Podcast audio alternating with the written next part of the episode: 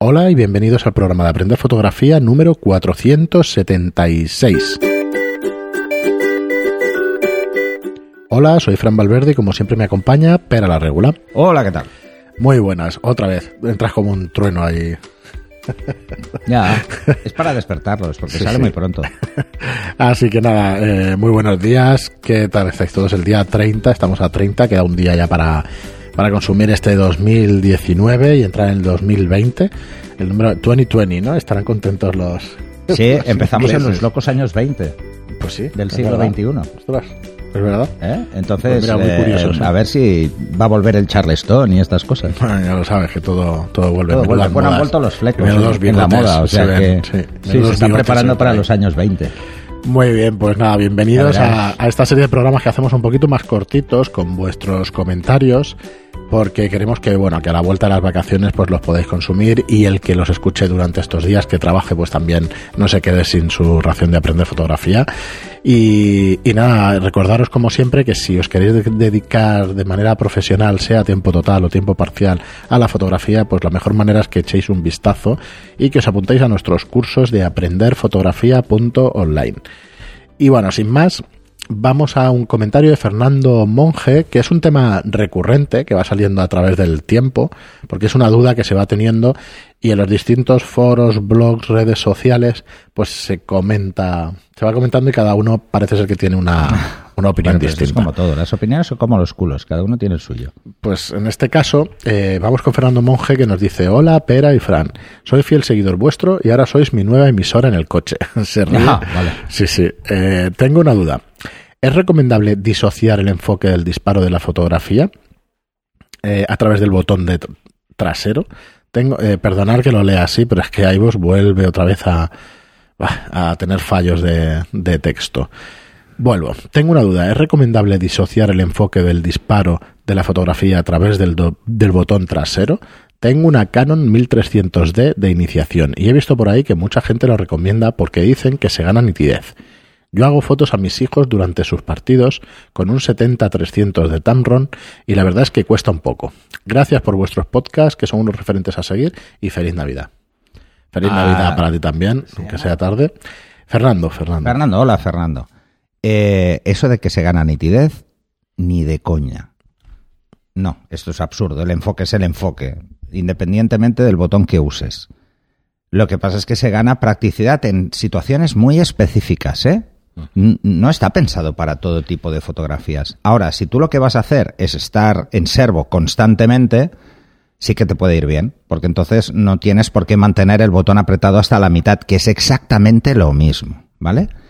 ¿Cuál es la diferencia? Que al disociarlo, mm, cada vez que levantes el botón después de hacer una foto, no tiene que volver a enfocar. Ya sigue enfocando con el AF. No dejará de enfocar. Eh, vamos a explicarlo desde el principio. O sea, disociar el enfoque es que tú cuando le das disociar el enfoque, o sea, el... que para enfocar tienes que darle al botón de atrás. bot- Pero esto, esto va bien eh, cuando tienes las dos cosas. ¿eh? Cuando tu botón de obturador Mm. también hace enfoque y además tienes una F-on, que es un enfoque continuo. Para servo. Para one shot, tener el enfoque disociado, o sea, para hacer fotos de retrato, es un foto. coñazo. No, es que es un Bueno. coñazo porque las fotos de, de- el botón suele estar en el lado derecho, en la parte Sí. superior. Eh, en El muchas cámaras es el asterisco y en otras cámaras hay un botón que se llama F, AF on. Ujú. Eh, entonces, ¿cuál es el problema? Que le damos con el pulgar. Al darle co- con el pulgar, perdemos grip. claro. Perdemos grip. En fotos horizontales no es un problema grave. ¿Por qué? Porque no nos reencuadramos y estamos haciendo servo. Mantenemos eh, el punto de enfoque en la persona que queremos seguir con, con el ahí servo, ¿vale? Pero si vamos a hacer un retrato, el pulgar en esa posición nos da en la frente, porque hacemos las fotos en vertical. Entonces, ¿cuál es el problema? Que no podemos enfocar y reencuadrar. Cuesta más, porque perdemos grip. A ver, el enfoque reencuadre, por recordarlo, es una, es una técnica que se utiliza precisamente para que las fotos te salgan más nítidas. Sí, sí, sí. Enfocar Pero es mejor. que, además, es porque los puntos de enfoque, ponerlos exactamente donde tú quieres, ni es fácil ni es recomendable, porque hay una serie de puntos de enfoque que tienen mayor precisión que otros. Sobre todo esto está muy asociado a la cámara que tengas. Y las de iniciación, salvo el punto de enfoque central, el resto son dejan bastante que desear. Eh, y luego además está muy asociado a cuál es la velocidad del enfoque de tu objetivo. Por ejemplo, me estás diciendo que tienes, eh, ¿qué objetivo era el que tenía? Un 70-300 de Tamron. Vale, tienes un objetivo que no está mal, pero que es un objetivo de usuario eh, iniciado. No es un objetivo profesional. Eh, este Tamron, además, yo lo probé en su día. Y aunque tienen motores ultrasónicos y van bastante bien, no son enfoques rápidos, no enfoca rápido. Entonces, ¿cuál es tu problema? Tu problema no es eh, la precisión del enfoque de tu cámara con el punto de enfoque central y en servo si estás haciendo deportes. No, el problema es que el enfoque en un zoom de estas características es lento. Es lento y ese es el problema. Eh,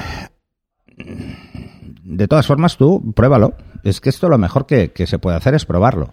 Pero, insisto, el tema de disociarlo, o sea, deje de funcionar el botón de disparo como botón de enfoque, hay otras opciones. Pueden ser más interesantes, sobre todo si hacéis servo. Revisar eh, el, menú de AF de vuestras cámaras.